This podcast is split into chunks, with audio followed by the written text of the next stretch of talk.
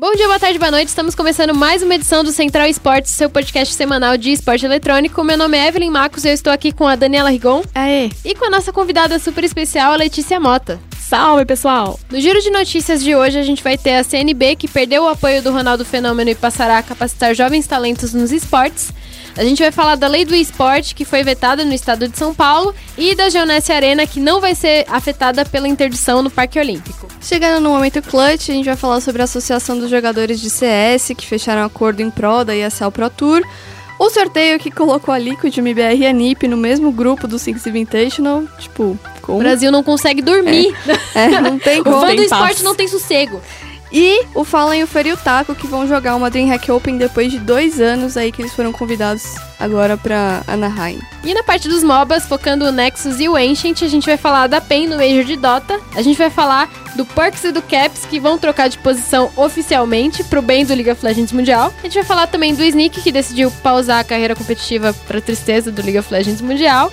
E a gente vai falar de algumas mudanças aí que vão acontecer no CBLOL para 2020. E a gente vai ter também o chat aberto com a nossa convidada Letícia Mota falando exatamente sobre isso, sobre o CBLOL e fazendo um esquentinha pro CBLOL que vai começar aí nesse sábado. Então fica ligado que o Central Esportes começa agora. Vai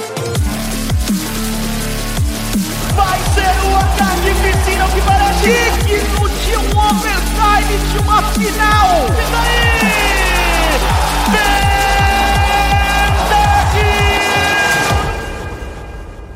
Começando aqui então o giro de notícias.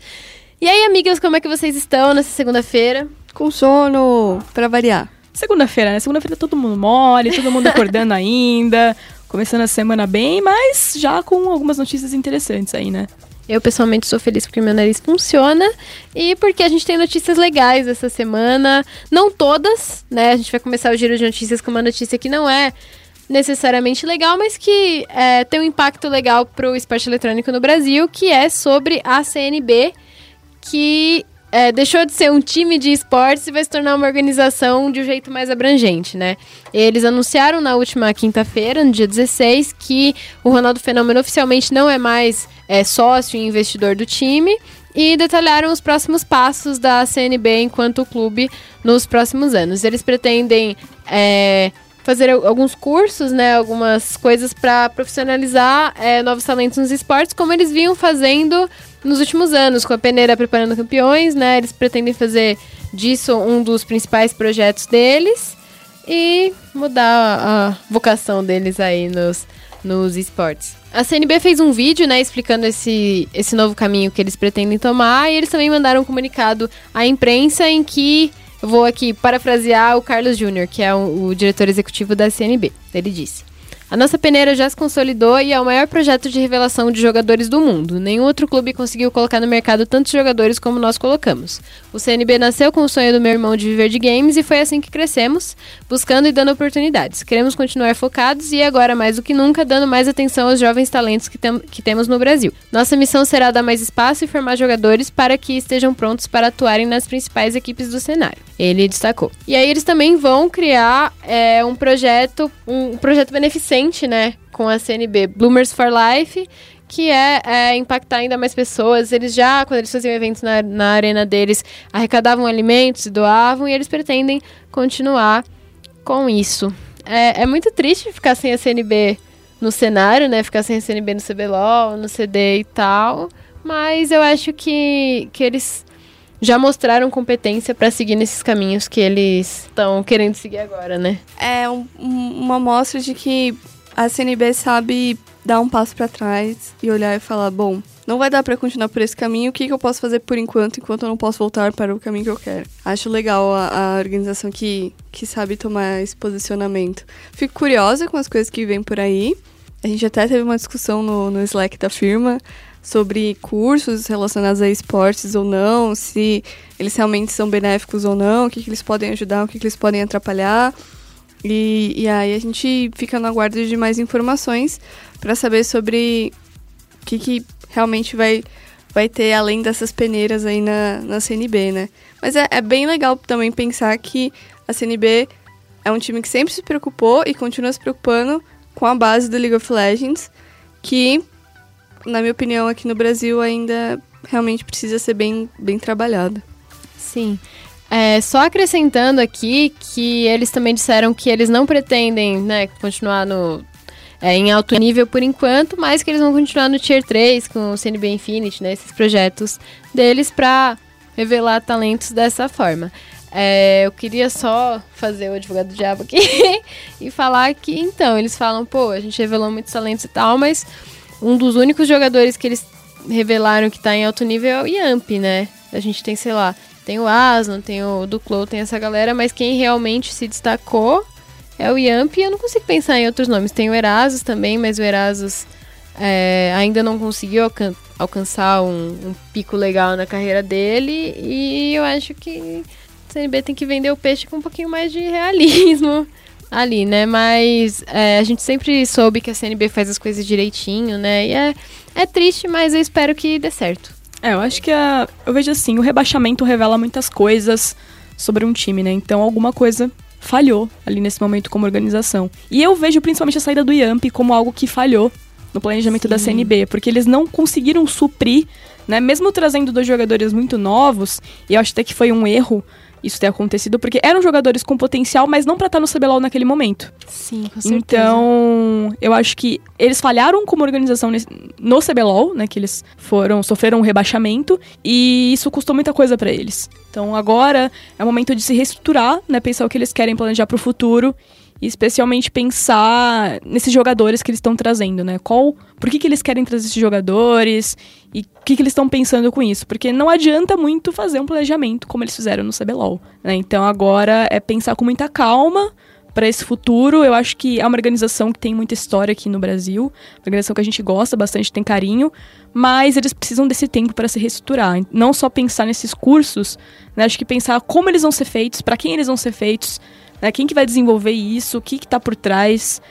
É, acho que são coisas para ser pensadas com cuidado. É, você apontou uma coisa importante que foi que eles trouxeram jogadores muito novos no último split, sem necessariamente esses jogadores estarem preparados, né? E eu sempre aponto aqui, inclusive, que você fazer isso, você colocar um jogador para jogar em alto nível quando ele não tá preparado ainda para isso, é de certa forma até irresponsável, né? E a CNB é o time que mais tem é, como é que fala?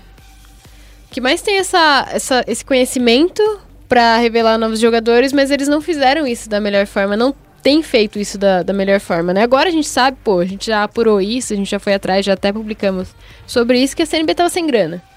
Né? Não foi uma coisa, nossa, um projeto de eu vou investir num jogador novo porque eu sei que ele é bom. Não, eles estavam sem grana para pegar jogadores com, com bastante nome. E, né, acabaram assim, os jogadores acabaram se queimando, né? Eles não estavam no momento certo, claramente, e não foi legal. Então, é, com isso, né, com esse projeto, eu espero que eles consigam fazer isso até de maneira mais responsável e de uma forma que seja bom para eles e para os jogadores. Não sei se eu espero ver a CNB em alto nível de novo.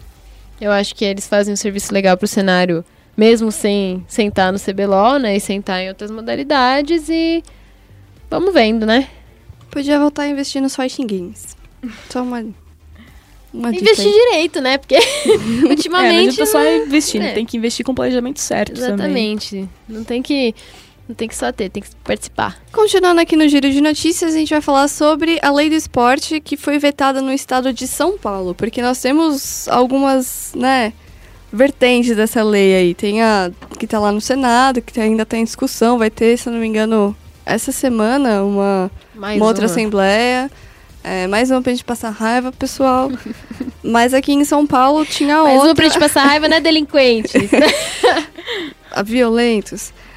Aqui em São Paulo tinha um projeto de lei de 2015, é, do, de autoria do deputado estadual Alexandre Pereira, do partido Solidariedade. Tem tanto partido no Brasil, eu acho bizarríssimo isso. E, é, como eu falei, né, de 2015 e tal, a ideia era ajudar o crescimento do esporte eletrônico e os benefícios que uma regulamentação traria, né, para o cenário e tudo mais. E aí o, o governo de São Paulo falou, não.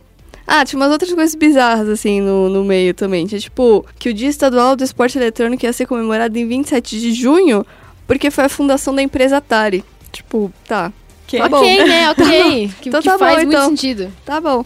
E aí, o governo de São Paulo vetou o projeto em face da sua inconstitucionalidade. O que isso quer dizer? Sinceramente, não sei. O que acontece é que é todo o esporte eletrônico é ligado à esfera de software, que é voltado para recreação. É, isso habita o, a- o campo da propriedade intelectual, né? Disse o governo. E assim, é, significa que o controle sobre o uso e a distribuição é dos desenvolvedores das empresas e não cabe ao Estado regulamentar isso. Então, ficou por isso mesmo. É a, a mesma ideia que defende a galera que é contra a lei do esporte a nível federal, né? Que é, eu sempre esqueço o número, é oito. Não vai ter, então, em São Paulo. Agora, ah, 383, tá aqui, ó. 383. Sabia começar com 3. E, e é isso, assim. Bom, vitória pra galera que é contra. A gente já teve muita discussão sobre regulamentação de esportes aqui.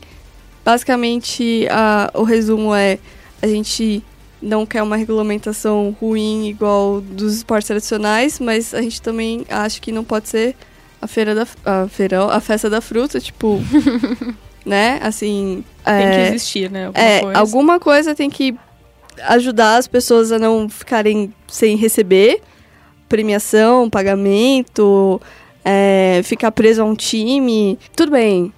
A gente já falou isso também. Jogadores precisam ter mais atenção na hora de assinar contrato, mas também precisa ter alguma coisa pra proteger toda essa situação, né? Então, é, a gente é a favor de um meio termo aí. Sempre que a gente fala disso, a gente fala que a gente quer uma regulamentação, mas não nos termos que estão propondo, né? Eu gostei desse veto do nosso ilustríssimo governador, de que. Porque é isso, né? Assim, tipo, ele entende que não é dever do Estado, pelo menos no momento e pelo menos na. Da forma que eles querem regulamentar, é, entrar no meio de uma coisa que não é propriedade deles, né? Tipo, é, ele coloca o, o- a mão das desenvolvedoras ali como acima do.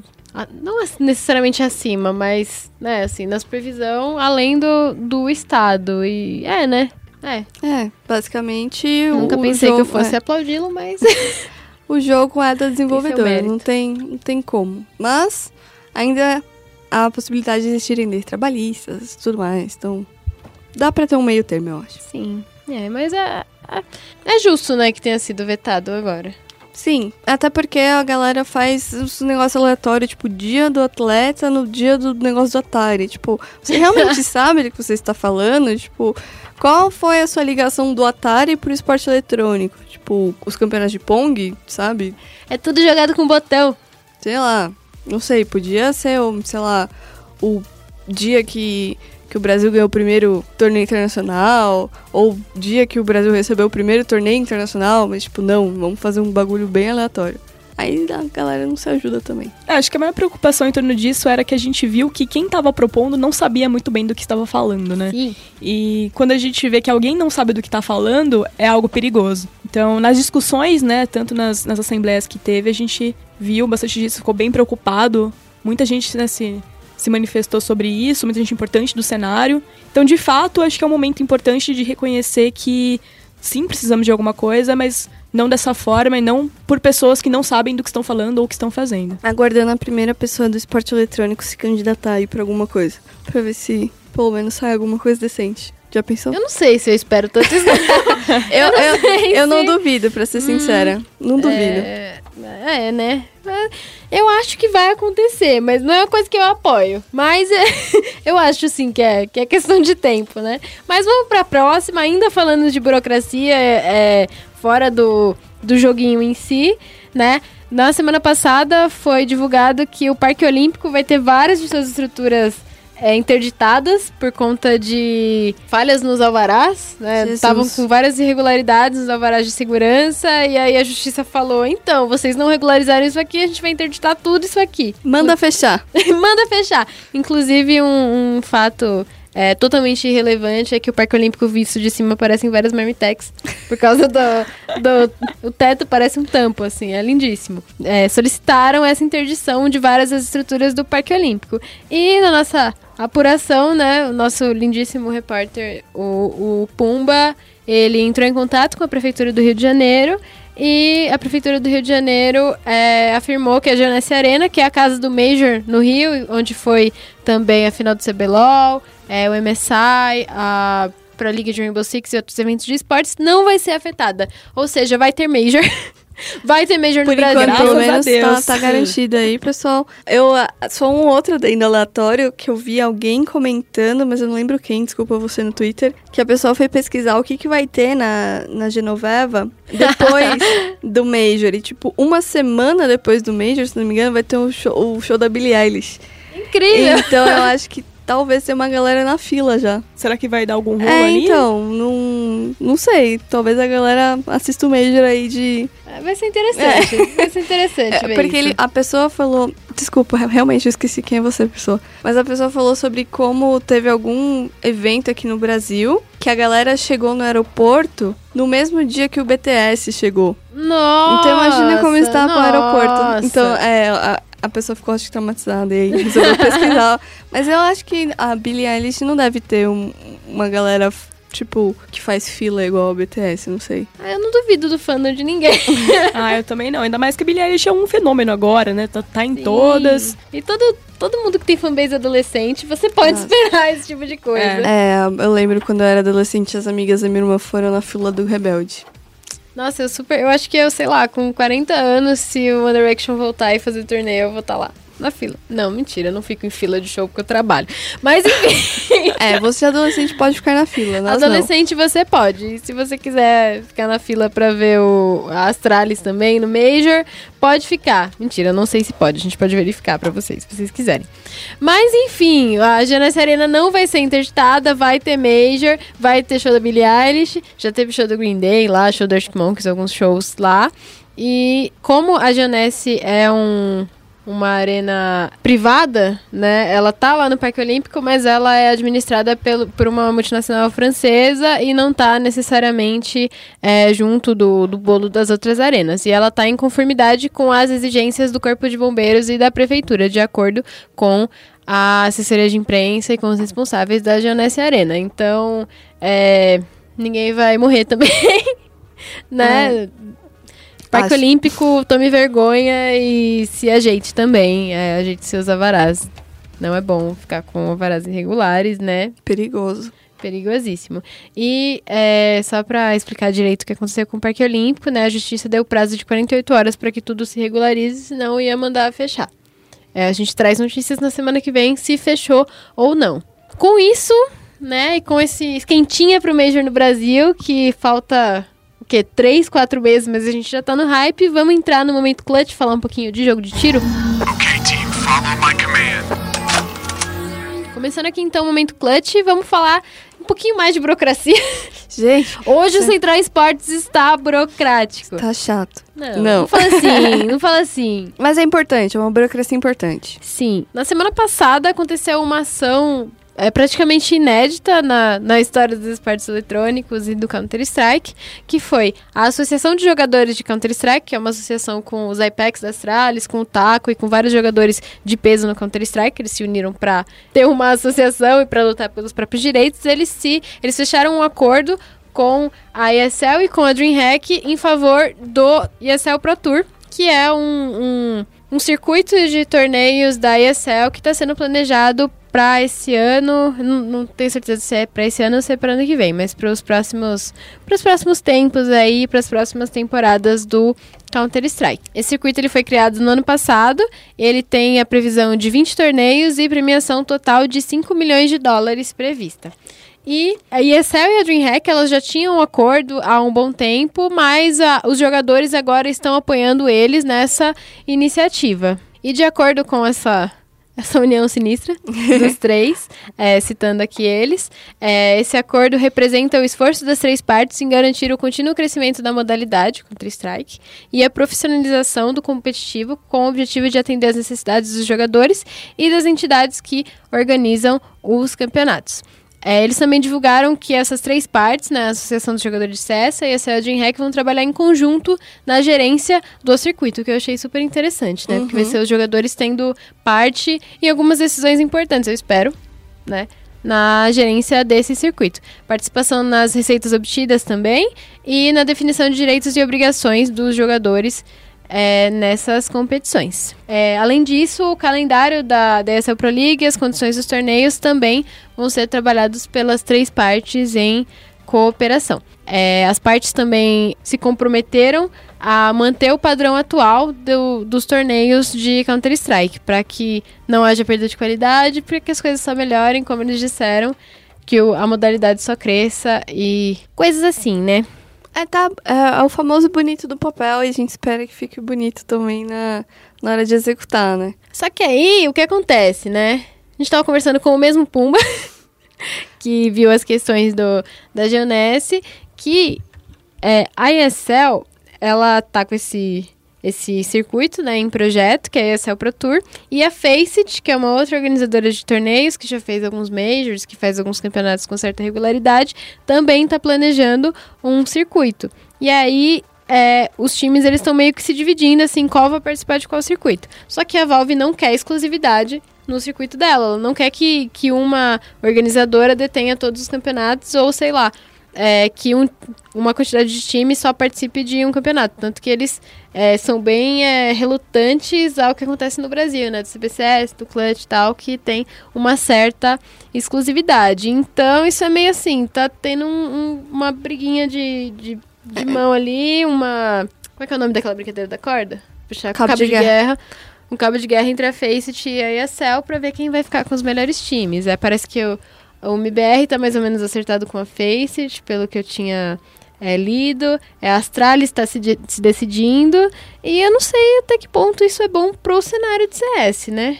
Assim, é bizarro, porque. E aí, quando chega a época do Major, por exemplo, como o que, que acontece? Pois é. Porque o Major do Brasil não é da ESL. Sim, sim. E aí, quem jogou os negócios da Faceit não vai poder jogar o Major? Ah, então, esquisito, né? São coisas que a gente ainda tem que. São coisas que ainda tem que ser solucionadas e ser divulgadas pra gente conseguir entender o que tá acontecendo. Mas eu acho positivo que essa associação esteja em acordo com a ESL. A ESL tem vacilado, né? Eu ainda, ainda não perdoei a ESL pelo que a ESL fez com o Rainbow Six. A gente vai falar de Rainbow Six daqui a pouco e. e- O Brasil Vamos no falar Rainbow Six disso? tá precisando de um pouquinho de sorte. Ah, sim, né? Bem dizer, um Sorte. pouquinho. Enfim, daí depois a gente fala.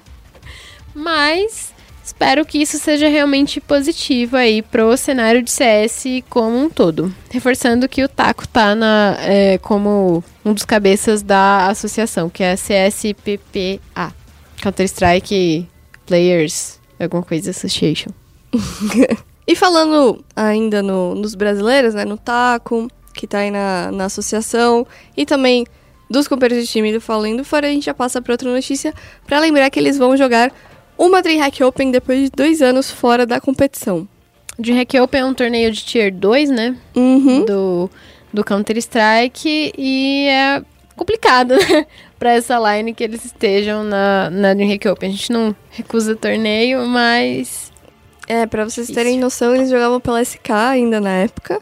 E desde então, né, eles pararam de jogar essas Opens depois que eles, né, ganharam as coisas e tal, porque eles começaram a ser chamados pra Tier 1 só, não sei o quê.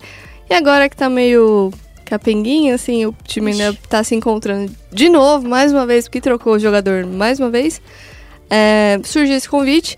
Eles vão jogar um torneio que a Fúria também foi convidada. A NTZ tentou uma vaga, mas não conseguiu esse final de semana. E, e é isso, eles vão jogar Tier 2. Eu não acho ruim, eu acho que, igual eu falei, questão da CNB, a MBR precisa dar o passo pra trás e falar, tá, tudo bem, então talvez a gente não seja mais um time super Tier 1. Talvez a gente precise jogar que dor no coração. é, é triste, mas assim, talvez precise jogar um pouco com os times Tier 2 pra avaliar o nível, né? Ver se consegue ganhar também. Ganhar, mesmo que seja de Tier 2, não, não é ruim, tá ligado? Você ganhou. Sim, eu Dá acho que um faz, up. faz muito bem pra moral, né? Eu, eu também não acho que é ruim, que é negativo eles jogarem essa DreamHack Open, mesmo sendo um torneio de, de Tier 2, justamente por isso, assim, porque se eles ganharem vai ser muito legal, só que se eles forem muito mal, Aí já aposenta, Aí pessoal. vai. Pode aposentar. Brincadeira. Que maldade! É, aí faz muito mal pra, pra moral do time. Eu vou ficar torcendo por eles. A Fúria também vai estar. e aí a gente fica numa situação complicada quando tem dois brasileiros. Mas eu vou estar torcendo realmente pro MBR pra ter essa coisa da, da moral, né? E o Mayern tá jogando muito. Muito, muito, muito, muito. E Vai ser legal. É bom pra time. ele. É bom Aí, pra ele, sim. se, né, tipo, ir se acostumando com o time em palco Sim. e tudo mais. É, e sem tanta pressão, né? Uhum. Eu não sei, na realidade, porque assim, quando você tá no campeonato é, de Tier 1, num Major, num, num campeonato mais com times, com os melhores times do mundo, é muita pressão e muito nível de jogo, né? Nesse é um pouquinho menos, mas eu acho que a pressão é igual ou maior, né? Porque é isso que o pessoal tá esperando também. Pô, vocês estão jogando um campeonato fraco, ganha, né? Se eles não ganharem, vão estar numa situação complicada.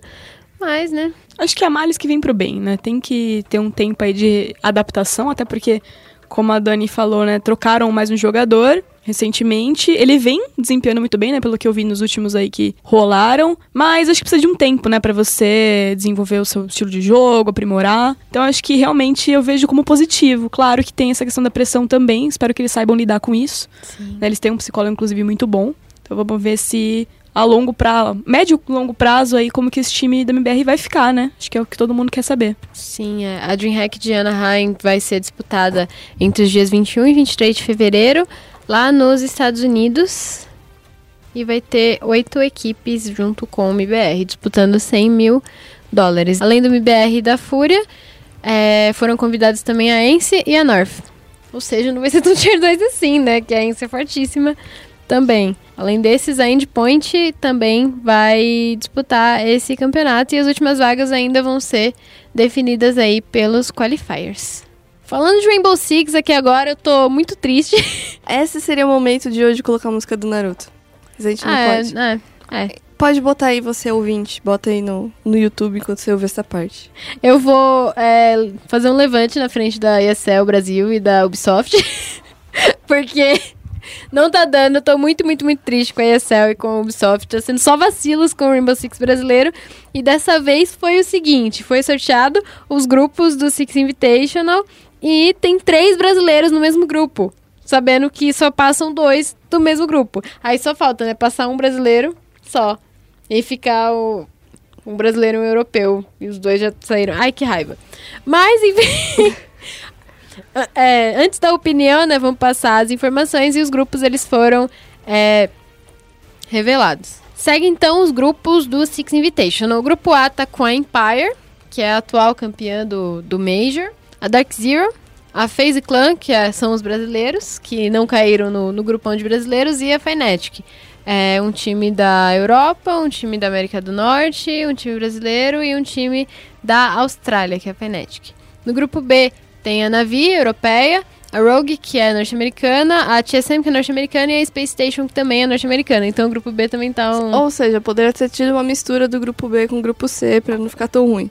Grupo B também está cretino. Grupo C tá com a Giants, que é a europeia, que é a, atua- a- que é a europeia, que é a, a atual campeã da Pro League. Tá com a NiP, a Liquid e o MBR. Bolão de brasileiros. Tururu. Tururu. E o grupo B não tem nenhum brasileiro. Que é a Reciprocity, que eles são norte-americanos. A Wildcard, que eles são é, da região APAC. A BDS, que é norte-americana, se eu não me engano. Vou conferir aqui. E a G2, que é europeia, que veio... Não, a BDS é europeia. É, e a G2, que é europeia e que veio pelo convite direto da ESL, que era o mistério do Rainbow Six das últimas semanas, né? Quem viria e acabou que não foi mistério Olha nenhum. só. A G2 foi convidada. Tipo... Mereceu, mereceu. Tão na bosta, mas mereceu. Ah, tá. é. Ele tá ruim mesmo, mereceu o convite. Poxa. Ah, é, é a história, né? Tipo, sei lá, você tem um mundial sem SKT e você tem a possibilidade de convidar SKT. Você vai convidar. Sim. Por que não? Horas. O fã do CBLOL, Quantos velho. BRTT tem na, na, na SKT? E é isso aí, eu acho que passou da hora já da Ubisoft balancear o sorteio. Assim, não é ok que tenham três times norte-americanos em um grupo e três times brasileiros em outro. Tipo, não, não é ok, tá ok, é sorteio e tal. Não, não, não, não dá, Não assim. tem pote de sorteio igual os outros torneios? Não, Ai, não. No, que bom, no Rainbow. Six não tem, não tem pote. Que eu saiba, não tem. É, até onde eu sei não tem não. Mas, assim, né?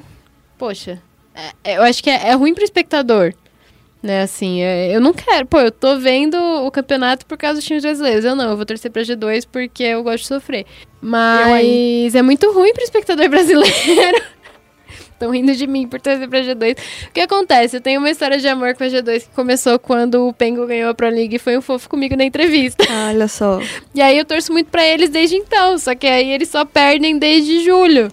Desde antes, desde antes, desde depois do Six Invitation. Evelyn não aprendeu nada com o TSM no LoL, Ah, claramente. Eu, eu tô torcendo pra que a TSM volte a, a ganhar esse ano, mas eu não, não acho que vai acontecer, não. Mas voltando à notícia, né? Tamo é, um pouquinho zicado nesse Six Invitational. É, e ele acontece em fevereiro. É isto. 7 a 16. de- Tem bastante evento em fevereiro agora, né? Já o ano parece Sim. que, tipo, já começou, tem bastante evento agora, tal, mas tipo, em fevereiro tá de parabéns. Sim, as coisas vão realmente começar em fevereiro, né? Quando eu estiver mais perto, a gente faz um esquentinha mais, mais digno, né? Pra esse campeonato. Mas ele vai ser disputado entre os dias 7 e 16 de fevereiro, lá em Montreal, no Canadá, como ele sempre é disputado. Pra quem não sabe, Six Invitational é o mundial do de Rainbow Six, é o campeonato mais importante da temporada, e ele também serve como vitrine da Ubisoft para novidades no jogo e coisas desse tipo. Espero que, apesar de tudo, o Brasil, consiga ir bem. A gente conseguiu quatro vagas na raça esse ano e espero que aconteça. Brasil, faz o nosso aí. Acabando então a parte dos mo do- Acabando então a parte dos joguinhos de tiro, vamos falar de MOBA? Vamos focar o Ancient e o Nexus. Bem-vindo a Summer's Rift.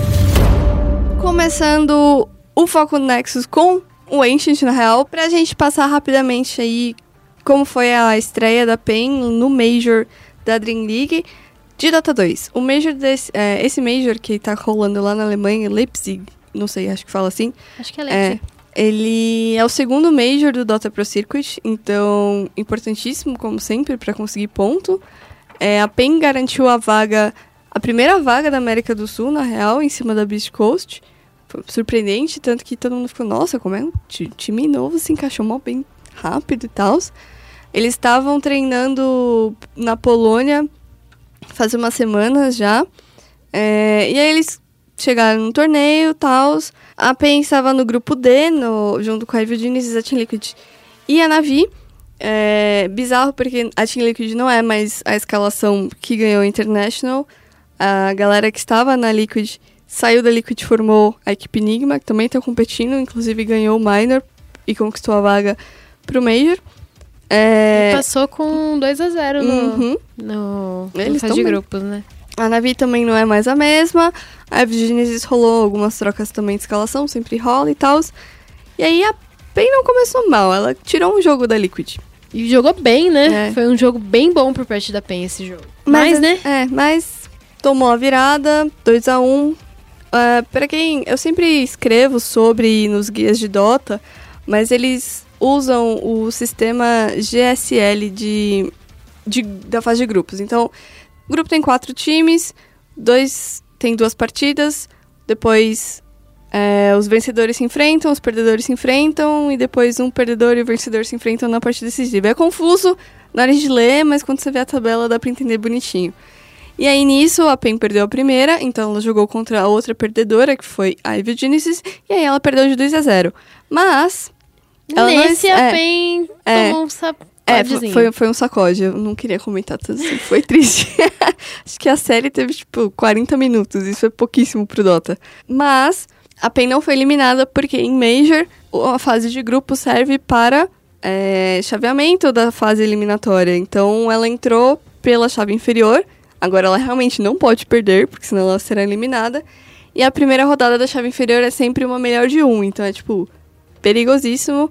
Ou E- vai ou racha. é, e esse vai racha, infelizmente, será contra a irmã da Beast Coast, porque é o, é o time dos peruanos, a organização é norte-americana, mas eles estão com a escalação que jogou o International do ano passado pelo Infamous. E com o Lelis, que e é com o brasileiro. Que entrou agora, é. E no lugar do Chris Luck, acho, se eu não me engano, ele entrou. Sim. Sou ruim com nomes, pessoal. Mas, né, a PEN... A PEN a Beach Coast vão se enfrentar na terça-feira. Provavelmente, no momento que sair esse podcast, já, eles já devem ter se enfrentado. A gente já sabe qual brasileiro vai continuar no torneio aí. Uhum.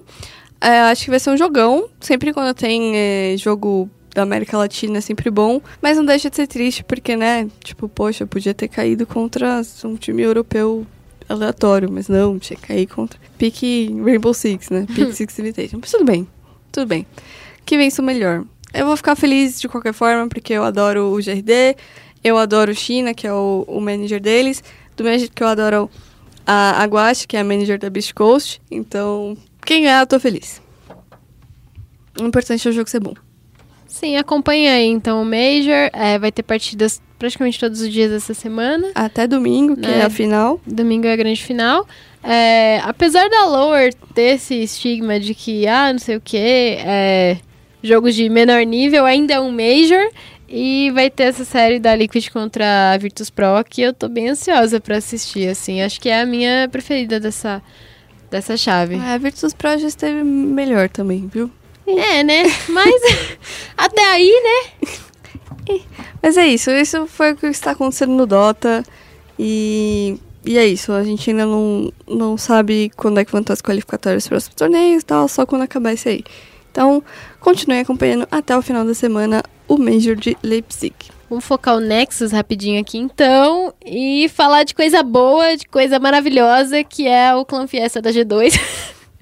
Amo. o jeito G2 de, de jogar De League ser. of Legends e o Ocelot, que é o dono da G2, é, confirmou nessa semana pra SPN norte-americana, que são nossos brothers, né? Os primos. Latinos são os hermanos, lá É. são os brothers. Primo.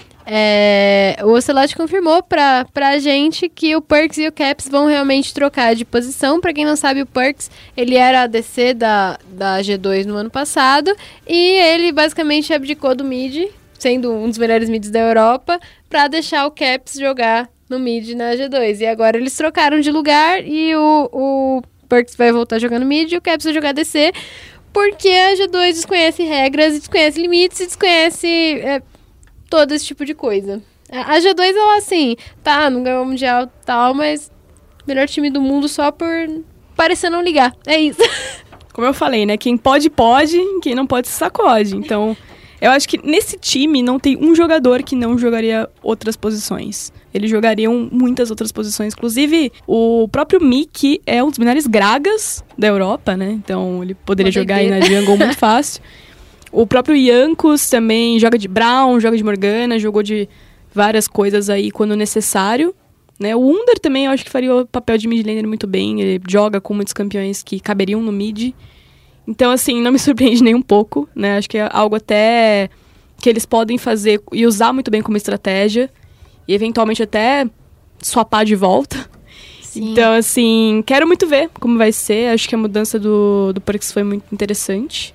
Né? A gente viu que eles conseguiram três títulos, né, com a transição do Perks de, de rota. E Cara, agora... é bom. É, agora vamos ver o Caps aí também, que vem sendo um dos principais midlaners do mundo, como ele vai transicionar, né? Como é- acontece, tipo, essa transição no LoL? Porque, assim, no Dota, tipo, no- na hora do, dos picks e bans, o, o carry e o mid às vezes trocam. Falam, ah, não, eu vou jogar no mid e eu vou jogar no carry. Mas no LoL, não sei se, sei lá, tem que avisar antes do, de começar a partida ou eles também podem meter o louco, será, aí no meio da partida?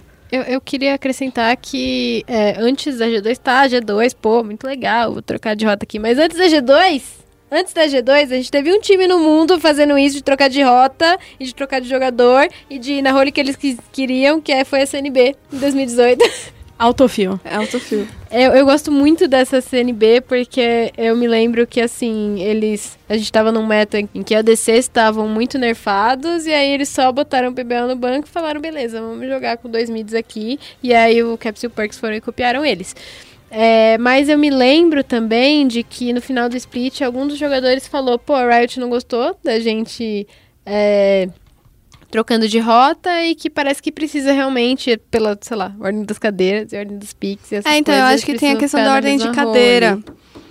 Sim. Eu não sei se a Riot, tipo, limitaria esse tipo de estratégia por conta de uma coisa tão boba quanto isso, mas a gente já ouviu isso como justificativa, né?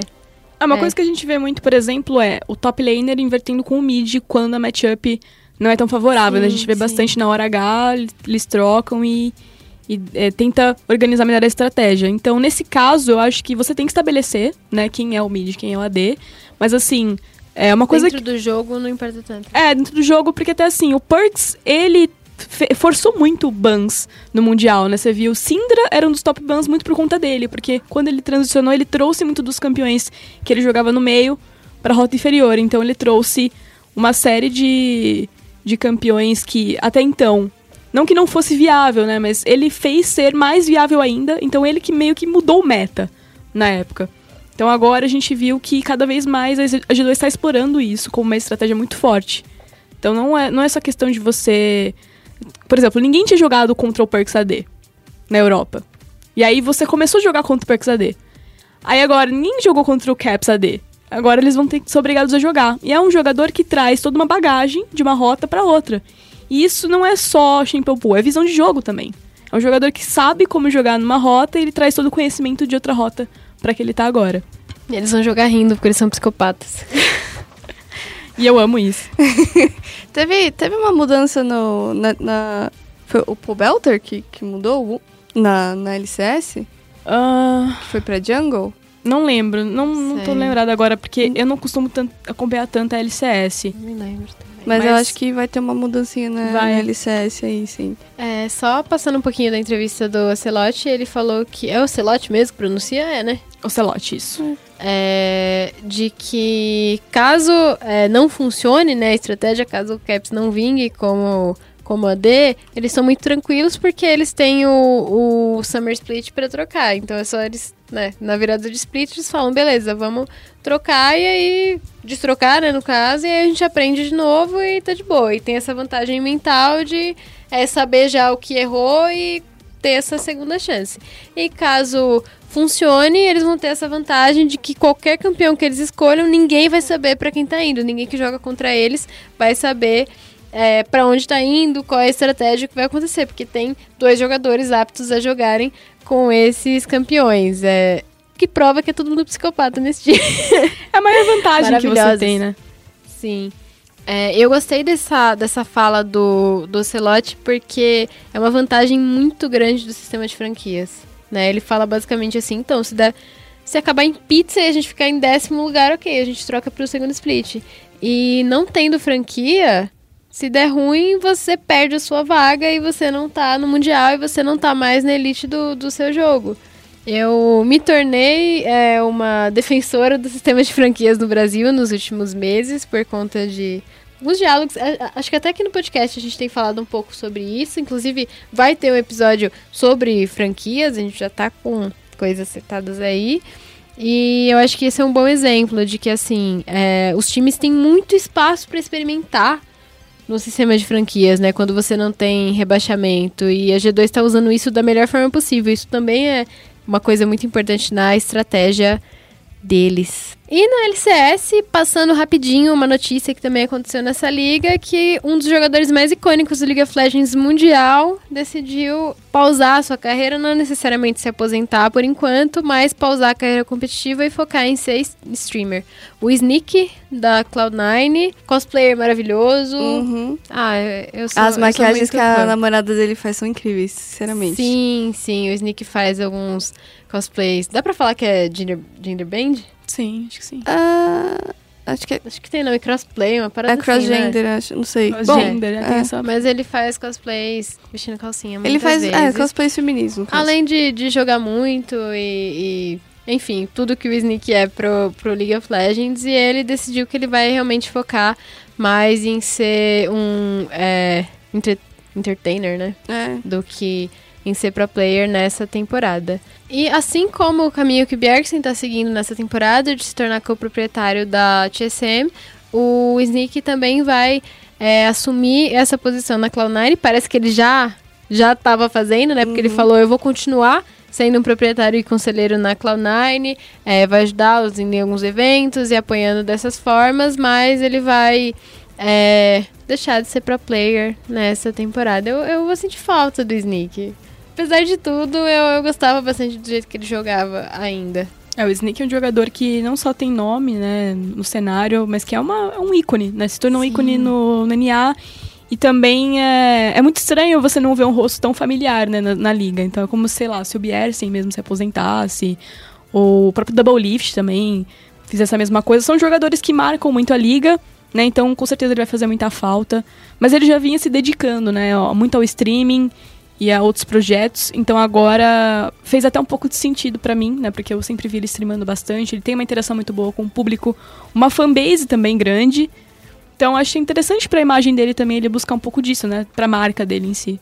É, pra quem não sabe, o Sneak tava no competitivo de LoL desde 2012 e ele tinha entrado na Cloud9 em 2013, então são sete anos de carreira, tal qual o BRTT é uns três. Muito tempo. Muito, muito, muito tempo. Muito tempo de Cloud9, muito tempo de, de LCS, muito tempo de comunidade de LoL e ele vai continuar, né? Ele vai continuar na comunidade e continua sendo um pro player muito querido por toda a comunidade, mesmo não jogando mais profissionalmente. Acho que com isso a gente termina nosso Foco Nexus e vamos pro chat aberto? Começando aqui então o chat aberto. Agora a gente vai conversar tranquilinha, falar sobre CBLOL com a Letícia Mota, que agora faz parte do elenco do CBLOL, mesmo que não é, toda semana, né? E aí, Lei, como é que você tá? Como é que você tá com essa notícia? Bom, bem feliz, né? Acho que pra quem não viu aí, saiu hoje, às 13 horas, no, Estamos no gravando na Sports. segunda-feira. É, hoje, segunda-feira, às 13 no LoL Sports, saiu ah, que eu farei parte do elenco do Depois do Nexus, né? Então, espero vocês aí nas segundas-feiras. Ah, não serão, não será fixo todas as segundas, mas eu vou estar revezando aí com a Ravena, né? Então a gente vai alternar. Tô bem feliz com a oportunidade, acho que é uma grande chance de eu seguir nessa carreira que eu iniciei já o ano passado. Então tô bem animada aí porque vem pela frente. É, pra quem não sabe, é, a Riot anunciou algumas mudanças no CBLOL nessa segunda-feira. É, e nessas mudanças incluíram uma nova equipe de casting. É, não necessariamente toda nova, mas muitos novos Reformulada. membros, né? Sim. É. O Toboco saiu, o Dócio também deixou o CBLOL. O Dócio deixou o CBLOL depois de. São cinco anos, né? Uhum, cinco anos sim. que ele vinha apresentando. É, a gente não sabe ainda quem vai apresentar o CBLOL, a gente não sabe ainda se vai alguém apresentar o CBLOL. Pode ser que eles fiquem numa dinâmica parecida com a de outras ligas, que só não tem um host fixo. Mas a gente ainda precisa é, saber dessas novidades. O que já foi anunciado foi que entra o Gruntar realmente para transmissão do CBLOL, como a gente já sabia, né? Que já tinham soltado spoilers Sim. pra gente. É, vai entrar também. O Takeshi Napon, aposentados da, do, do mouse, mas não do, do microfone agora, né? Sim, como analistas do CBLOL. É, e no circuito desafiante vai entrar o V7, que era da. Não sei se ele ainda vai continuar na, no Overwatch. Não, na, Não? Real, na real ele começou no League of Legends, daí ele foi pro Overwatch. E daí agora ele vai voltar pro League of Legends. é, e aí não tem como continuar com, com os dois. Mas ele é bem legal, ele é muito bom. Ele é um, Uhum, um bom teremos profissional. o, o V7 e o Meet no circuito desafiante. E depois o Nexus também foi reformulado para trazer novas pessoas, que serão a Lê, a Ravena, o Mylon e o Baiano. Que é um farpar. que time, né? que time, Dream Team. Farpas. Vai ser, Um vai time ser legal polêmico, depois do assim. Nexus. Eu pessoalmente não assistia depois do Nexus, achava meio engessadão e agora eu acho que a gente já tem motivo assim, só Ah, pelo agora, elenco. Agora seria obrigado a assistir, pessoal. Sim, são pessoas que eu, que eu quero muito ver conversando, né? Tanto pelo conhecimento de jogo quanto pelo, pelo carisma, né? Que time, que time. Nem tô puxando o saco pela nossa amiga.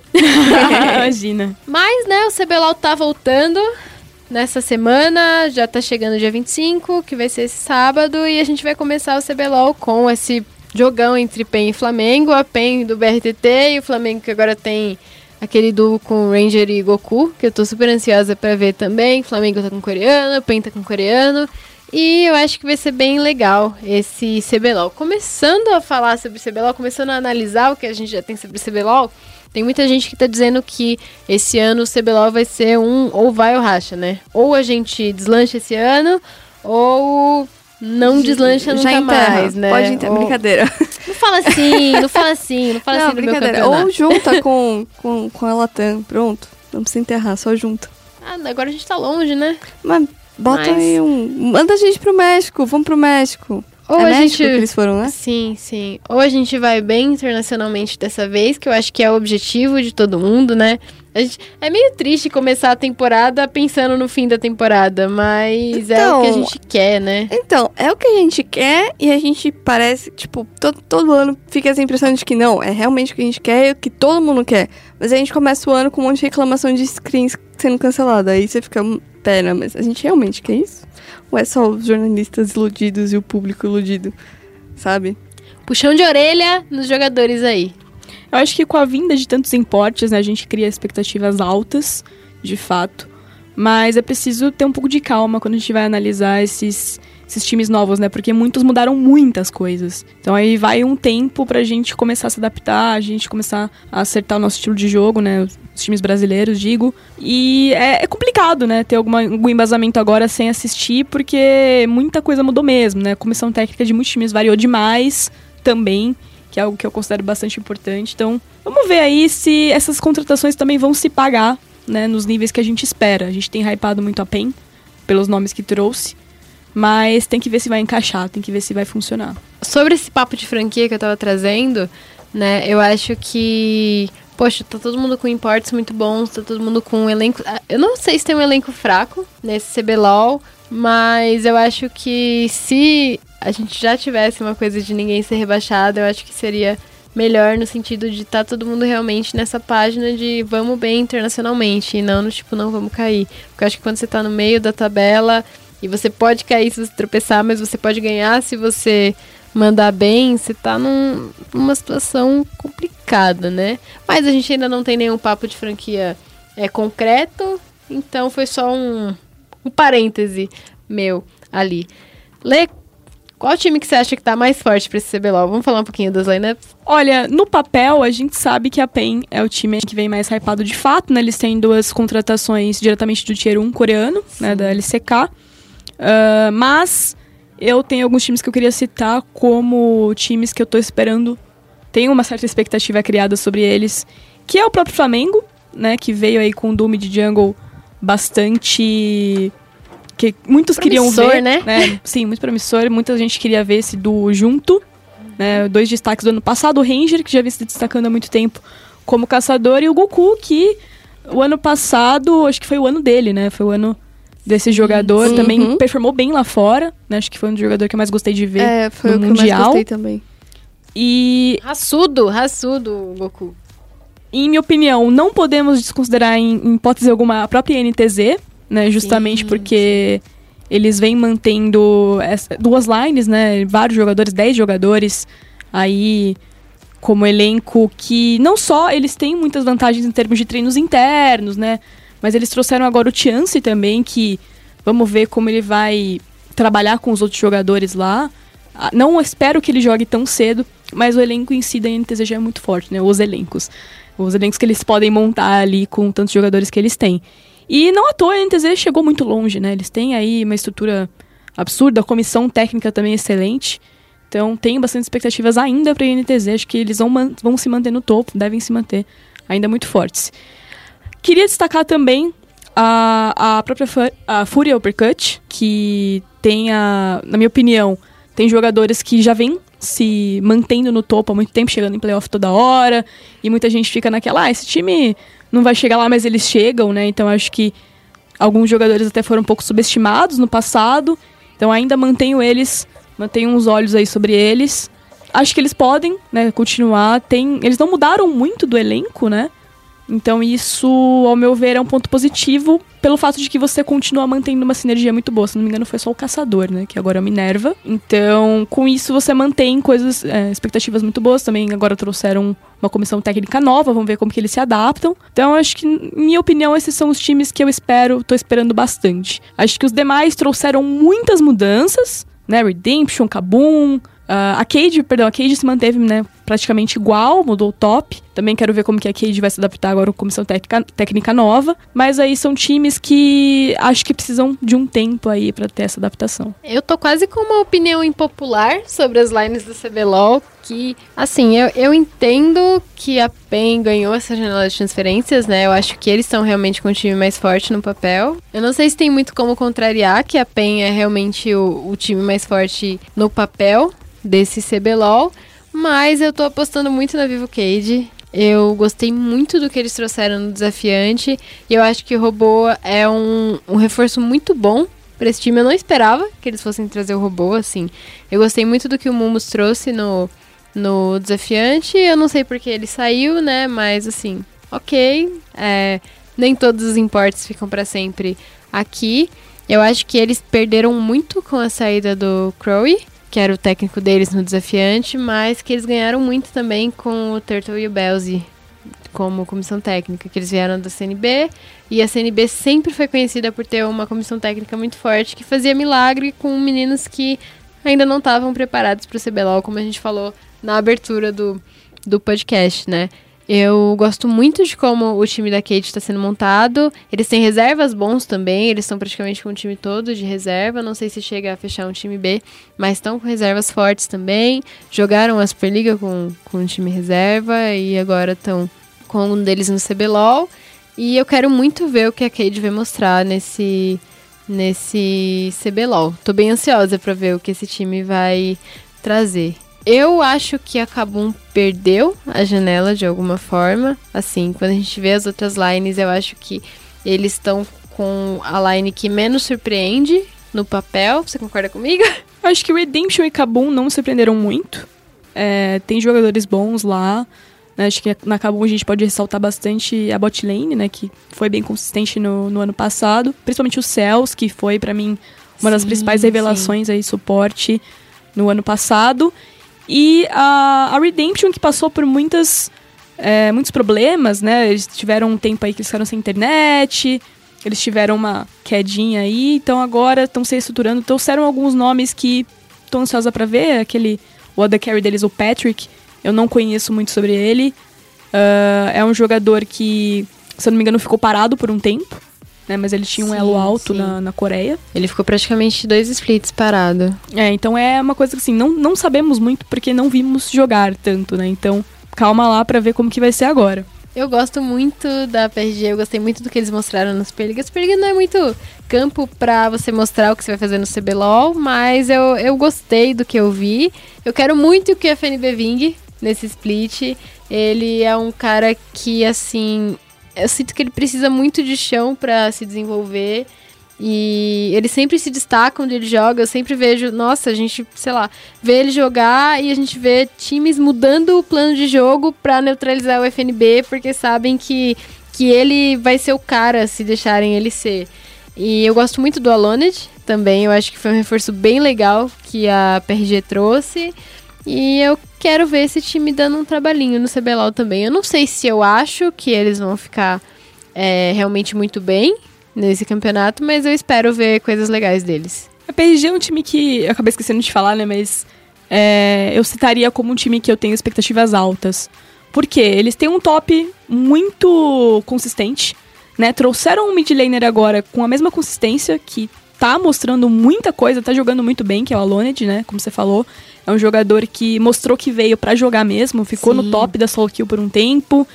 Ah, não sei como tá agora. Mas é um jogador que surpreendeu muita gente, né? Muita gente falou assim, ah, quando ele chegou, ah, não dou nada pra esse jogador e tudo mais. latinos, né? É, mas aí eu falei, gente, esse jogador aí, o Aloned, ele tem potencial pra ir longe sim. E aí ele chegou aqui, pô, né, na Superliga arrasou, né, jogou muito bem. Então, eu tenho expectativas altas em torno desse time. É, acho que eles precisam acertar algumas coisinhas em torno de bot lane e tudo mais, né, que é algo que eles estavam errando mais na Superliga agora. Ainda também sinto um pouco de falta do Yamp. É, alguns jogos que ele teve contra a PEN na, na Superliga, senti um pouco de falta do Yamp que carrega, aquele, aquele Yamp agressivo e tudo mais.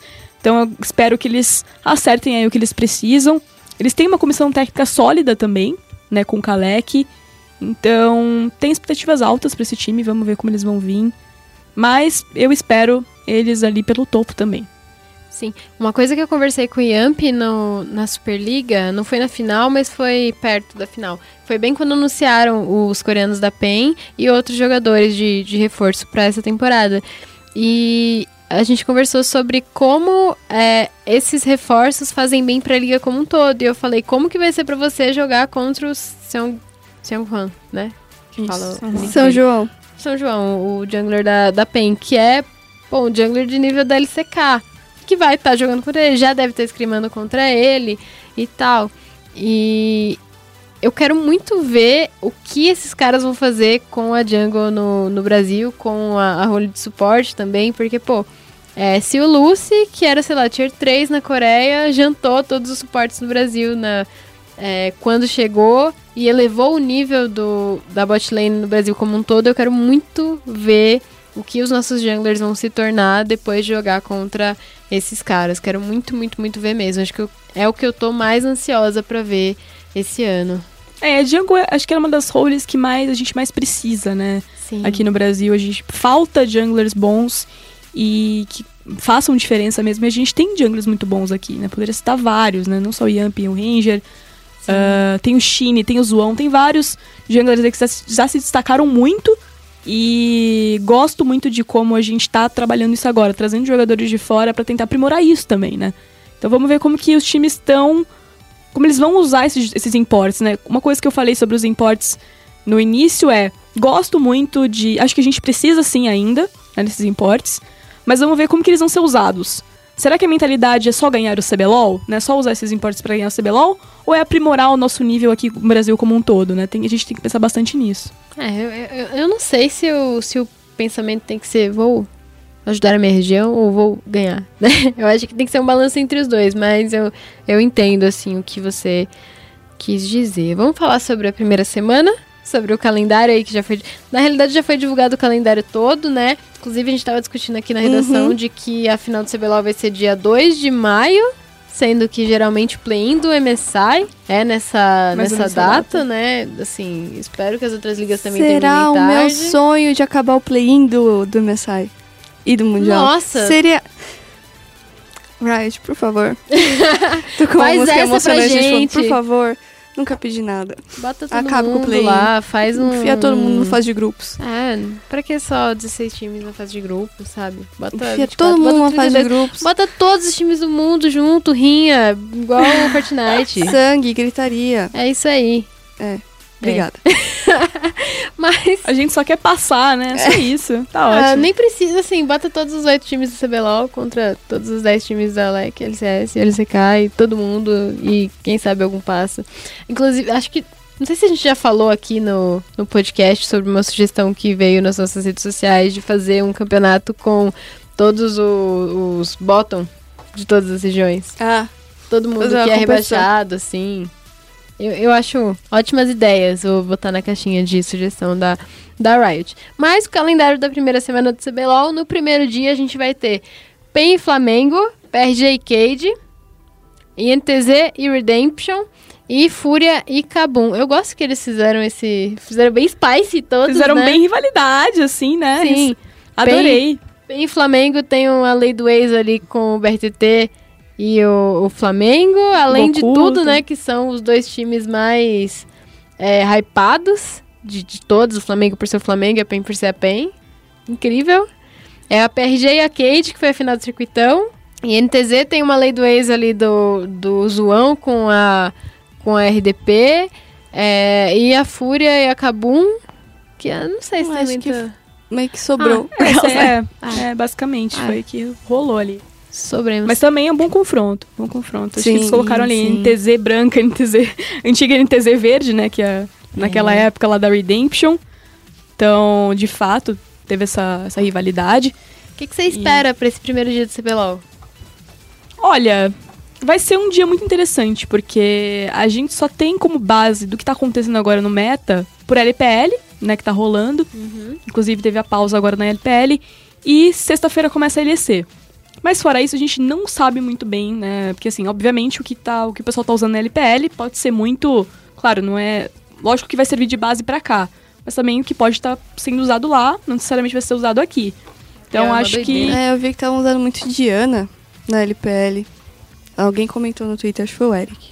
Se eu não me engano, Diana. o top pick, pick ban atualmente 100% é a Kali, né? Tá muito forte. Rumble também muito forte. Bot lane, a Felios tá aparecendo direto. Na... Cruz, esse verdade. personagem. A Tem Felios, ele, sete né? já Ele é apareceu o na Insta LPL. quadra kill, gente, socorro. Então, assim, a LPL também é, é meio que, né, é a Clown Fiesta, né? Lá a gente gosta Tudo de brincar que tudo acontece na LPL e tem coisas muito doidas. Mas aqui no CBLOL, esse primeiro dia vai ser bem interessante pra gente ver o que, que os times estão tem na cabeça, né? O que eles estão planejando. Acho que não devem mostrar tudo, né? Com certeza. Vai ser um dia mais experimental aí. Também, primeira semana, né? Claro, todo mundo quer ganhar, mas ninguém vai mostrar o que tem aí, né? De mais profundo, de mais obscuro. Acho que as coisas vão ficar mais na superfície. E é bom, claro, é bom. Quem co- conseguir ganhar, quem co- conseguir começar ganhando, até porque é MD1 ainda, né? Ótimo, perfeito. Mas aí. É, eu tô ansiosa pra ver né, o que, que os times estão pensando em termos de estratégia, de meta. Também como os jogadores vão se adaptar a esse meta novo. A gente tá começando a entender agora, né? O que, que é esse meta novo, pra que, que ele tá transicionando. É, a gente teve notícia essa semana, aliás, semana passada, de que a Lux, a Syndra e o Sete iam estar desabilitados na, na Liga Europeia. Aparentemente a LCS também vai seguir isso, mas o cara, o writer que falou, disse que cada liga é que vai meio que decidir. E não teve uma resposta oficial da, da Riot, a gente mandou e-mail perguntou, então a gente não sabe se realmente vai rolar ou não. Porque a Lux e a Syndra tão, foram tiradas por bugs que podem alterar o jogo. A Syndra não é a primeira vez, né? Syndra meio que sempre buga o jogo. E o 7 porque a galera ainda meio que pode não ter se adaptado 100% jogando com ou contra ele. Eu não joguei, inclusive, com ou contra ele. Eu mal peguei a cena, gente, socorro. É, o que dizem do set é que ele feliz. tá muito forte, né? Mas assim, todo campeão, quando é lançado assim no primeiro patch, Desbalanceado. normalmente fica muito forte, né? Normalmente está muito forte. Depois eles matam É, o campeão. como aconteceu com o Silas aí, mais ou menos, né? Sim. Mas eu tô. Seria legal aparecer o set já nesse início, ou, ou pelo menos nessa. Nesse, nesse já no próximo patch ainda, se rolar, né? Porque é um campeão que você vê que dá pra impactar o jogo de uma forma bem, bem interessante. Assim, ele tem uma laning phase que pode ser um pouco difícil, porque ele não tem tanto escape, então tem que saber muito bem quando vai ser a troca. Ao mesmo tempo, a ultimate dele e o quanto ele recupera de vida e do escudo faz com que ele seja muito forte. Com E que ele possa fazer, tipo, um V5, Uhum. assim, segurar muito tempo na teamfight. E Então é algo aquele... É a ult dele que ele pega a pessoa e derruba no chão. E daí ele pega o Shogai e derruba no chão. E a Ashe, tipo, perde nesse 90% filho da puta da com vida. esse outro filho da É. puta. no, no vídeo, assim, gente, eu, eu fico imaginando a frustração da pessoa, da Ashe, naquele momento. É, e quando ele cai, porque ele pode usar o stun, né? Ele, na, na sequência ele já pode usar o ultimate. E aí também pode recuperar já um pouco de vida com a passiva e usar o escudo, né? Então quando acontece isso, eu vi uma luta na LPL que eu achei incrível. Que o cara, assim, ele caiu no meio de quatro, ele stunou dois. E, meu, o time todo conseguiu um... Foi muito bonito, assim, realmente não só a animação, mas o que ele conseguiu fazer. E até foi um time que perdeu, né? O time que pegou ele. Mas, assim, só pela... Por ver o potencial dele em play, em teamfight, foi bem interessante, assim. Então, espero que... Assim, não acho que a gente vai usar tão cedo, porque a gente demora um pouco aqui no Brasil pra, né, conseguir setar esses campeões novos direito. Mas, assim, o time que conseguiu usar bem, né, como a Kabum já fez... Né, a antiga Kabum fez por um tempo, né? Eles trouxeram o Silas, né, porque ninguém tava usando Silas, eles... Uhum. Todo jogo era Silas, Silas, Silas, e o eles usaram de muito Kiana bem. na primeira semana. Sim. Nossa, Kiana é outra... Ah, ela vai ser nerfada, né? Deus é também mais, pessoal. tá Socorro. aparecendo direto na LPL. Mas o- time que conseguir trazer o set de uma forma como, né, já apareceu muito forte, descobrir isso muito cedo, como usar muito cedo, acho que pode ser uma arma boa aí pra estratégia. E outra coisa, né? A gente tá começando a temporada 10 é, com mudanças no mapa também, né? Mudanças no jogo como um todo. Agora a gente tem o Fumódromo no bot, a gente tem é, o, o Rift Elemental, né? Como que vocês acham que, esse, que essas mudanças vão influenciar também no competitivo, no CBLOL especificamente, mas também é, nas outras ligas? Olha, pelo que eu vi já na Superliga, né, é, foi um momento muito... Que assim, o pessoal tava tentando entender como usar esse mapa, né? Como tornar esse mapa o mais efetivo possível. E eu acho que a gente ainda tá nesse processo de estudo, né? Do, do mapa, do que tá acontecendo, do próprio meta ainda, do que que tá bom, o que que não tá. Mas eu vejo uma tendência que ela se encaixa mais ou menos assim. A gente tem junglers, os, os caçadores que estão sendo escolhidos ainda, esse, nesse patch atual da LPL, são caçadores que têm um early game muito forte, e eles conseguem trabalhar muito pro bot side, então é, setar gank muito, muito mais fácil, né? Elise, Lee Sin, Rek'Sai, né? Esses, a própria Kiana, né? Que a gente já citou aqui. Então são campeões que conseguem ah, trabalhar essa questão do gank muito bem, a próprio, do- da próprio skirmish, né? Que são essas pequenas lutas. E todo jogo tá sendo trabalhado bastante pro bot side, pelo que eu tô vendo, especialmente na LPL, né? Os times. Tudo bem que lá tem uma tendência pra isso, né? Mas eu vejo muito o top mais isolado. Agora o Arauto, ele não é uma coisa tão crucial, vira mais uma moeda de troca mesmo, pra quem não conseguir a pressão no bot e trabalhar pelo objetivo inicial, né? Que são os dragões. Uhum. Mas os dragões são muito fundamentais. Né? Até tem alguns analistas de fora dizendo que ultimamente o barão não é tão importante quanto os dragões.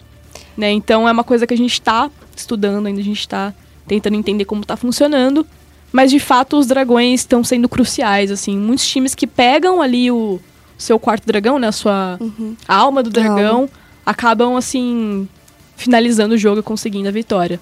E ainda tem o dragão ancião que agora Nossa, ele dá aquele insta-kill lá, o absurdo. é, Existe virou um counter time- pra aquilo? Existe um. Você não lutar naquele período, né? Que é o que os times estão fazendo. Existe fugir. É. Só que é, é complicado. Ou seja, né? Ou seja, não existe. Porque assim, ele dura. É como se fosse um barão, né? Ele dura um, um tempo, aquele. Esse, uma espécie de buff, né? Do, do dragão ancião. Então, o que os times estão fazendo, que eu tô vendo na LPL, é eles não estão lutando quando o time adversário pega isso. Eles tentam segurar o máximo possível, mas eles não brigam. Porque eles sabem que. Vantagem meio imbecil essa aí, É, né? eles sabem que a chance de perder a, a luta é quase que 100%. Uhum. Então eles acabam deixando, né, passar, segurar o máximo possível, como se fosse um barão mesmo. E aí quando acaba, eles tentam lutar e tentam fazer alguma coisa. É, é, é, óbvio, eu não jogo profissionalmente. Eu sou a, a, a Challenger no Aran e, e agora no URF. E no URF é muito claro esse negócio de, tipo, pegou os quatro dragões, ganhou o jogo. Se o, se o seu URF chega nesse ponto. Que aconteceu comigo esses dias. E a galera está tryhardando no URF. Queria dizer, queria expor vocês que tryhardam no URF. É para se divertir, não é para tryhardar. Earth, pra quem não sabe, é o modo de jogo que eles usam na UPL. É, eu tô jogando bastante porque agora tem aquelas missões básicas de jogue 30 jogos em 40 dias, em, acho que em 4 semanas, pra ganhar um, um skin lá, e aí, tipo, tô Um eu lá carro. jogando 5 urfs por dia. Queria ganhar um carro. Aí a Riot vai lá e me dá ou um campeão que eu já tenho, ou uma skin de um campeão que eu não tenho. Então, por exemplo, eu tenho uma skin, tipo, já que eu ganhei, eu só não preciso pagar pra, pra habilitar ela, mas ela é do Yasu e eu não tenho Yasu. Eu tenho uma das, das Shaya, que eu também não tenho. Compra, começa a E jogar. eu tenho um Trundle, Campeões eu ganhei o Trundle maravilhosos. tradicional, que eu também não tenho. É, eles estão forçando você a É. comprar o campeão pra jogar. Mas eu quero mais skin pra cena, porque eu gostei de jogar com ela. A ult dela é, tipo, Cena é muito maravilhosa. satisfatória. É, assim, nossa, incrível. E ela vem aparecendo bastante na LPL como atiradora, inclusive. É? Junto com o Brown, junto com o Legal, PK, tá legal. aparecendo Eu acho que eu tinha visto isso. Você acha que aparece no CBLOL? O pessoal vai ter é, culhões pra jogar de cima Olha, pelo que eu tô vendo, né, falando em atiradores, bot lane, ainda tem um leque pequeno de atiradores viável, né? Então, o que me força a pensar que a Felios deve ser o campeão aí mais, mais contestado, junto com o Miss Fortune. Miss Fortune, Lucian, a Felios. Ah, muita gente também trazendo Brown, focando em Brown. Então, Brown com Varus, especificamente, é uma resposta muito comum pra MF, né? Contra MF, contra Lucian. Então tá aparecendo bastante o Varus Brown. Mas, assim, eu tô botando muita fé que a cena vai aparecer sim, né? Nesse leque aí. Não tá aparecendo tanto Kai'Sa e Zion nem tanto na LPL, né? Que eram as atiradoras que estavam mais aparecendo no último, no último meta e no último patch, né? Que é curioso. Os únicos ADCs estão aparecendo. Eram os únicos. Agora, pelo que eu vi, em 35 games da LPL, foram escolhidas só duas vezes. Caraca, assim, mudou bastante já em né, pouquinho é que tempo. mudou. É. Acho que vai ser divertido de ver aqui no Brasil também. E é, falando um pouquinho também das outras ligas que vão estrear nessa semana, o que, que você tá esperando? É, primeiro pra Alec, depois a gente fala da, da LCS. O que, que você tá esperando pra essa liga que também veio com mudanças bem expressivas, né? Eles trouxeram jogadores novatos e a gente sabe que é uma liga que sabe lidar com esses jogadores. É, até justamente por ser franquia, né? Tem essa liberdade Sim. de você poder é, lidar com esses jogadores da melhor forma possível. E eles têm a pool de novos, de novos talentos mais ridícula do mundo, né? Eles Sim. têm ligas regionais Masters. pescarem talentinhos, né? É, é muito fácil você ter talentos bons se você tem, sei lá, 10 ligas, né? Com vários times cada. Mas enfim, o que, que você tá esperando pra pra essa liga. Também vamos considerar que é injusto porque a Europa é gigante, né? É, Mas, é, primeiro, eu gosto muito da LEC, né? Eu acho que todo o, todo modo como a LEC está sendo desenvolvida pela Riot é incrível, né? O que eles estão fazendo por lá. Mas em termos da liga, eu continuo esperando que seja uma das ligas mais fortes do mundo. Eu acho que não fica muito atrás da LPL. Eu acho que a LPL tem um top de, de times ali. Os times do topo são muito fortes, mas eu acho que o top da LEC é, consegue bater de frente com a LPL, sim. Talvez a gente ainda perca. E eu, dói bastante em mim, porque eu gosto muito do- dos times da LEC, Fnatic, G2. é, até os mais de baixo, alguns eu gosto bastante também, tem bastante carinho, que é a Schalke, é, Excel, né, outros aí é Misfits. Então, assim, mudaram, realmente mudou muita coisa. Muitos times trouxeram jogadores bem novatos e talentos da EU Masters. E a gente sabe que esse esses talentos eles se pagam, né? Por exemplo, o Nemesis e o Selfmade, que agora são o duo mid jungle da Fnatic, jogaram juntos na EU Masters, né? Então, assim, dois talentos aí que é, vieram de baixo e se mostraram, né? Se pagaram. Então, a, a Misfits que trouxe agora novatos, que eu acredito muito, tenho muita esperança pra eles. E alguns outros times também, né? Agora tá voltando o Forgiven pro Schalke, que é um jogador aí que fez muita história já na Europa. Teve uma pausa aí na carreira por motivos, né, de, de alistamento no exército, se eu não me engano. Sim, sim. Tá voltando aí um jogador muito promissor, um jogador que eu boto muita fé que ele vai ir longe. E aí tem os que a gente já conhece na G2, que manteve o mesmo elenco e agora reforçou também sua comissão técnica, inclusive tem uma analista lá dentro da G2. A Fnatic também que revolucionou muita coisa ali, teve o MIF da OG, da Origin que foi pra Fnatic. Então muita coisa tá mudando pra melhor, ao meu ver. Eles estão buscando o que falta pra eles chegarem aí conseguirem ganhar da China finalmente. Já estão ganhando da, da Coreia, né? Então agora o grande vilão realmente é a China. E acho que falta pouco tempo, né? Pouco tempo pra se adaptar. Então tô esperando muita coisa boa da LC esse ano. É, eu ia puxar sobre a LCS, mas você puxou a LCK, eu acho que é, é justo falar dessa liga. O pessoal tá falando que a LCK não vinga mais. O que, que você acha sobre isso? Realmente a LCK tá nesse, é, nessa baixa de desempenho? O que tá acontecendo com essa liga? Eu vejo que a LCK, ela se estagnou.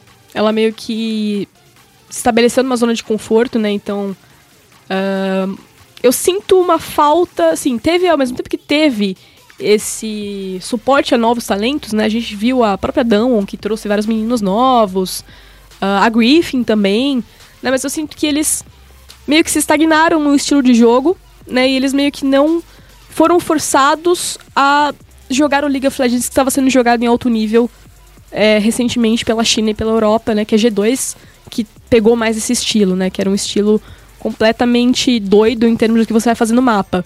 Caos Né? controlado, né? Como é o próprio é um caos fala. bem controlado e bem é, planejado, né? Então, é, eu acho que a LCK não se adaptou a isso e eles começaram a estudar, eles começaram a explorar isso, tanto que a gente viu até algumas equipes ah, coreanas melhorando o nível, né? Eu acho que eles melhoraram o nível sim, mas eu acho que ainda eles precisam de tempo para chegar nesse estilo de jogo mais chinês, né? Eu acho que eles precisam daí correr um pouco contra o tempo aí pra chegar lá. Acho que eles conseguem, eles têm bons jogadores e tem novatos muito bons lá. Como eu falei, né? Você tem alguns da Griffith, alguns da Danwon aí e tem outros também chegando. Então acho que eles precisam de uma renovação de alguma forma, né? Não pode só ser o Faker. O Faker é uma lenda ainda. O Faker é um jogador Exato. maravilhoso, mas assim, ele também chegou num ponto em que ele mesmo reconheceu que ele precisava estudar. Ele- e ele continua estudando. Né? Então acho que é reconhecer também seus limites. Pra ser honesta, eu gosto que a, que a LCK deixou de ser a, a liga que dita o, o- como o League of Legends é jogado no mundo, porque eles têm uma coisa muito controladinha, né? Muito. É, muito rotações e coisas muito detalhezinho. E eu gosto mais do crimezinho, pra ser honesta. Eu acho que no Brasil a gente é. é, a gente foi educado pelo CBLOL a gostar mais dessa coisa mais caótica. De, de muita, muita fight, muita outras coisas além dessa, desse estilo redondinho da, da LCK. É, agora vamos falar da LCS, né? A LCS veio com muitos importes esse ano. é, muito coreano, muito europeu mesmo. O Kobe foi pra lá, pra TSM.